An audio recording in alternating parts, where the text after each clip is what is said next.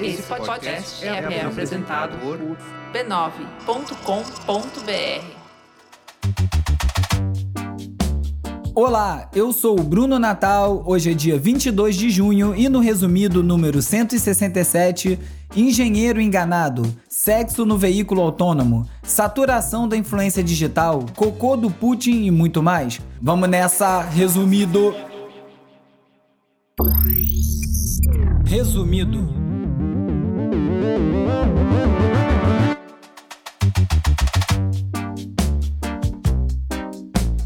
Olá, resumista! Esse é o Resumido, um podcast sobre cultura digital e o impacto da tecnologia em todos os aspectos das nossas vidas. O Resumido é parte da rede B9 e tem o apoio do Instituto Vero.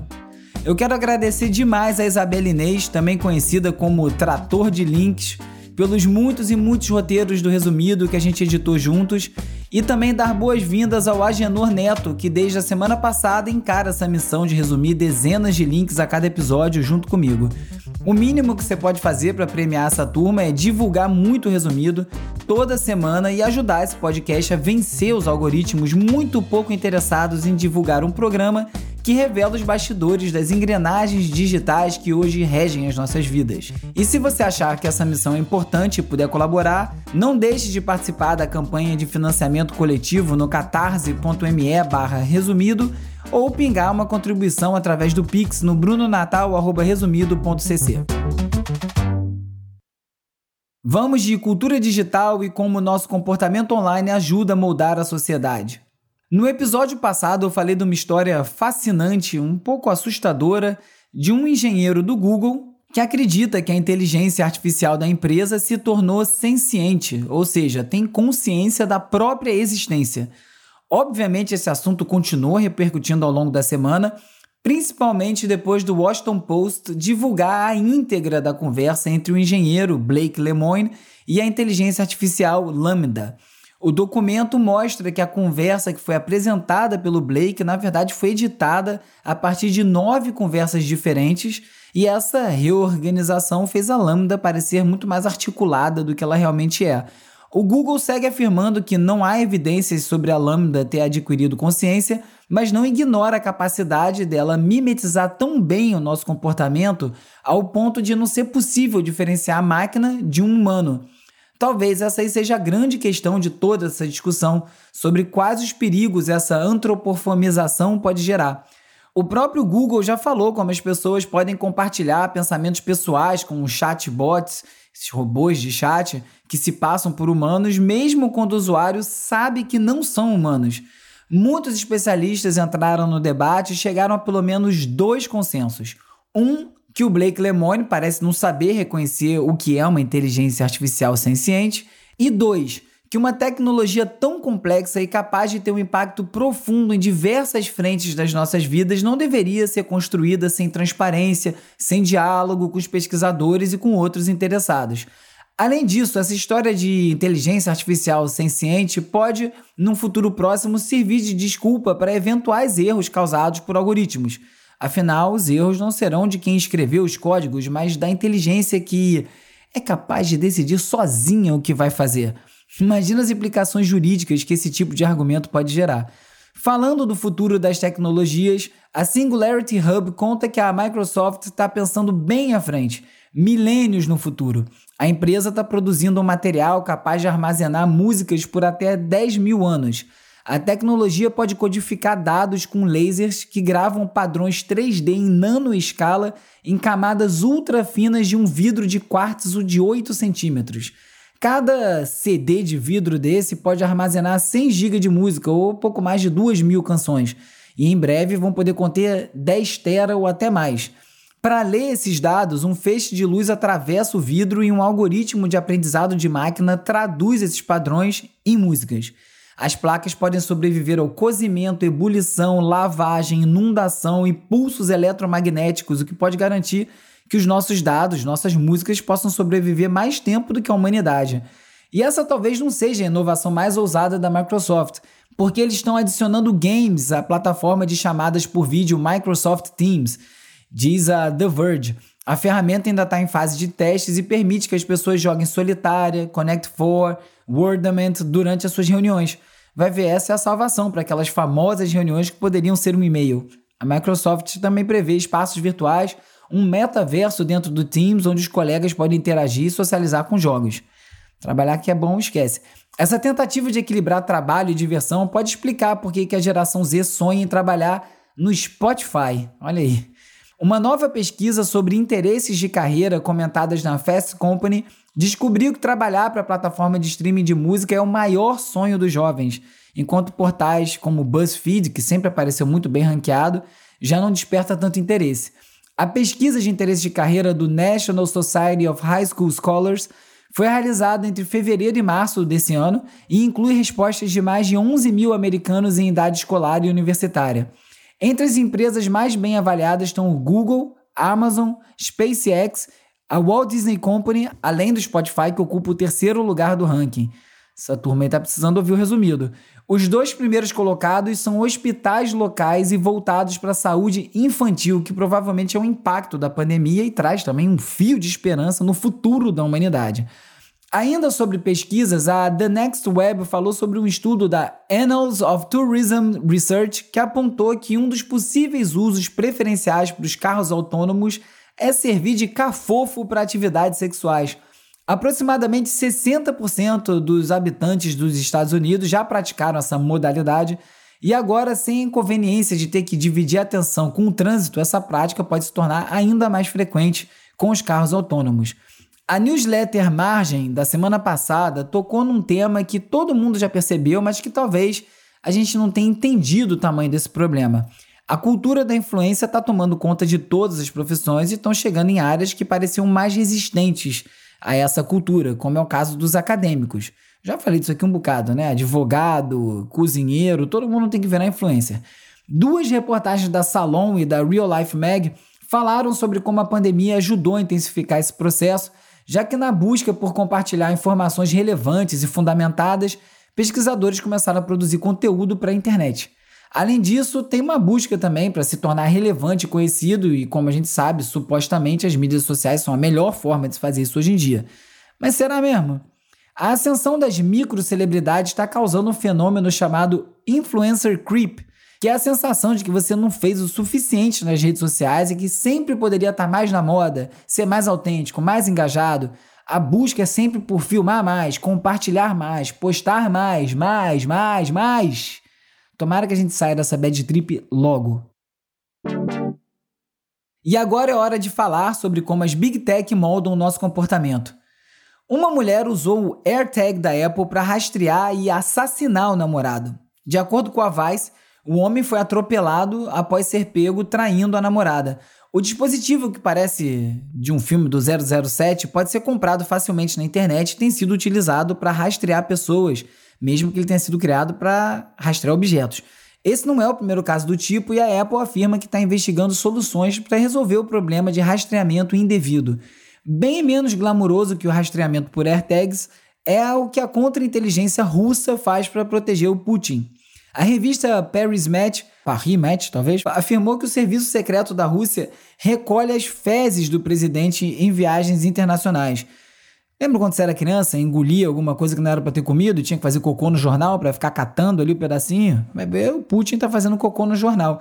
O motivo é proteger o material biológico de análises que possam entregar o estado de saúde do Putin. Desde o início dos conflitos com a Ucrânia, surgem vários rumores que ele está sofrendo com doenças graves, incluindo o câncer.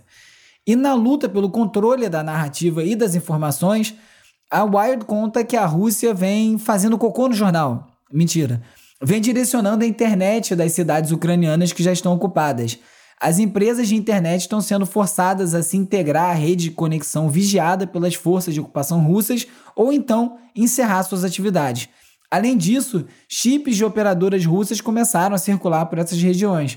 E com essa nova internet, os ucranianos estão sofrendo com a censura russa e tendo dificuldades para acessar informações sobre a guerra e contatar parentes. Já falei bastante sobre Splinternet aqui no resumido, que essa fragmentação da internet, a China começa a construir sua própria internet, fechando tantas portas, a Rússia também, e aos poucos a internet vai deixando de ser uma rede global. Já na União Europeia, o esforço parece ser o contrário, é o que informa a CNBC. Uma nova legislação endurece as penas para as Big Tech que não combatam a desinformação nas suas próprias plataformas. A Meta, o Google e o Twitter já se comprometeram a melhorar sua moderação de conteúdo para impedir que notícias falsas, deepfakes e qualquer outro conteúdo desinformativo circule pelas suas plataformas. A pena para o não cumprimento dessas políticas pode chegar a até 6% do faturamento global da empresa. Já o Instagram anunciou uma nova ferramenta destinada a afastar os usuários adolescentes de conteúdo tóxico. O Olhar Digital explicou que a ideia é que os usuários sejam alertados e redirecionados ao passar muito tempo presos no mesmo tema. O Instagram vai exibir uma notificação sugerindo que eles vejam outro tipo de postagens e que isso pretende incentivar os adolescentes a descobrir novos temas e evitar tópicos que despertem, por exemplo, a comparação da própria aparência com a dos outros. O recurso já está disponível nos Estados Unidos, no Reino Unido, na Irlanda, Canadá, Austrália e Nova Zelândia. É difícil mensurar o impacto que essa funcionalidade vai ter, mas pelo menos coloca em pauta uma discussão importante. Apesar de também ser da meta, o Facebook vai na direção oposta e é mais um correndo atrás do TikTok, que é a rede social a ser batida. Um memorando vazado da empresa mostrou que o Facebook deve deixar de priorizar as postagens de perfis que o usuário segue e vai passar a recomendar publicações independentemente da origem. A ideia é destruir o TikTok virando o TikTok. E quem parece estar conseguindo fazer isso melhor do que ninguém é o YouTube. A ferramenta Shorts conseguiu mais de um bilhão e meio de usuários mensais. O TikTok, que é a inspiração para os shorts, acumulou um bilhão de usuários mensais em setembro de 2021. Com esses números, talvez o YouTube consiga o título de maior TikTok de todos. Como sempre, alguns links são muito bons, mas eu não consigo encaixar aqui no roteiro e eles vão parar lá na seção leitura extra no site resumido.cc, onde eu também coloco todos os links comentados em cada episódio para quem quiser se aprofundar. No YouTube, um episódio do Last Week Tonight com o John Oliver falando sobre os monopólios tech, assunto que ele fala muito aqui no resumido, e ele conseguiu explicar de uma forma bem legal como é importante impedir esses monopólios de se formarem para não impedir o desenvolvimento de novas tecnologias. Na Vice, como um tweet levou à queda de um cartel de drogas de um bilhão de dólares. Na The Verge, a arte NFT presta? Um crítico de arte faz um balanço da estética digital tokenizada. Aliás, semana que vem começa o NFT Rio, evento de NFT aqui no Rio. Resumido está apoiando. Organizei vários dos painéis, vou estar tá lá conversando. Semana que vem a gente fala mais disso. Na Hypeness, uma HQ de 103 anos sobre o que aconteceria se telefones de bolso fossem inventados. Bem premonitório, não deixa de ver lá no site não, que é bem bom esse quadrinho. Se você quiser falar comigo, já sabe onde me encontrar, arroba urbiurbe no Twitter, arroba resumido.podcast no Instagram e no TikTok, e também tem youtube.com resumido. Você também pode fazer parte da comunidade no Discord. Tem link para todas essas redes lá na home do resumido.cc. Não deixa de ir lá seguir não, ajuda bastante ter números bons nessas redes, como vocês já sabem. Se você preferir, também pode me mandar um oi pelo WhatsApp ou pelo Telegram para 21 97 969 5848 e aí você faz parte da lista de transmissão, onde eu envio alertas de novos episódios, conteúdo extra e também um link para o post do episódio no resumido.cc. Hora de relaxar com as dicas de ver, ler e ouvir.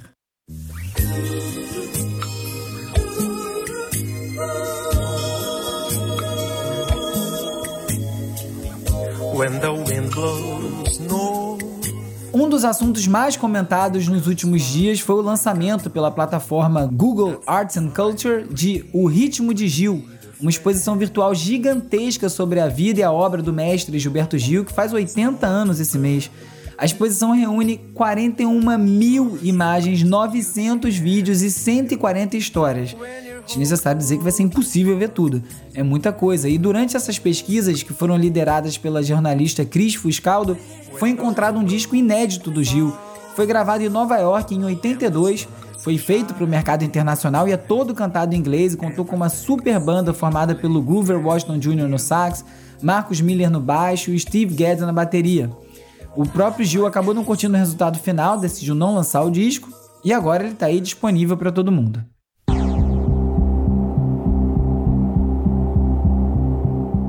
Projeto paralelo do Richard Dorfmeister, uma das metades da dupla Kruder e Dorfmeister, o grupo Tosca tá com disco novo. Ozan tem a mesma onda, e que onda, que enfumaçada, classuda, igualzinho dos trabalhos do Kruder e Dorfmeister. É um som com jeito de fim de noite, mais texturas do que batidas, mais pro sofá do que pra pista. É um disco que deveria ser patrocinado pela Smoking ou pela Leda, se é que você me entende.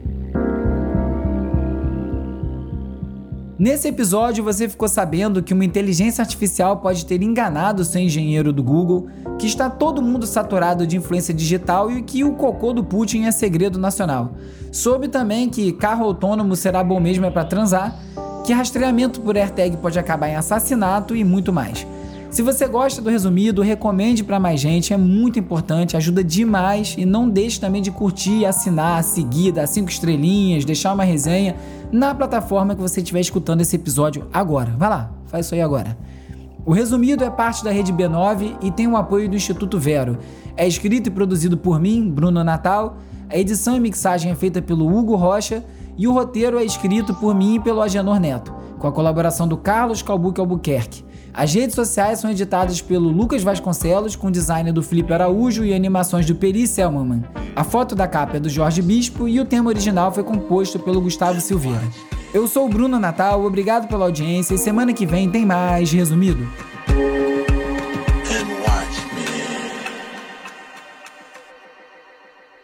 Esse podcast é apoiado pelo Instituto Vero. Resumido. resumido.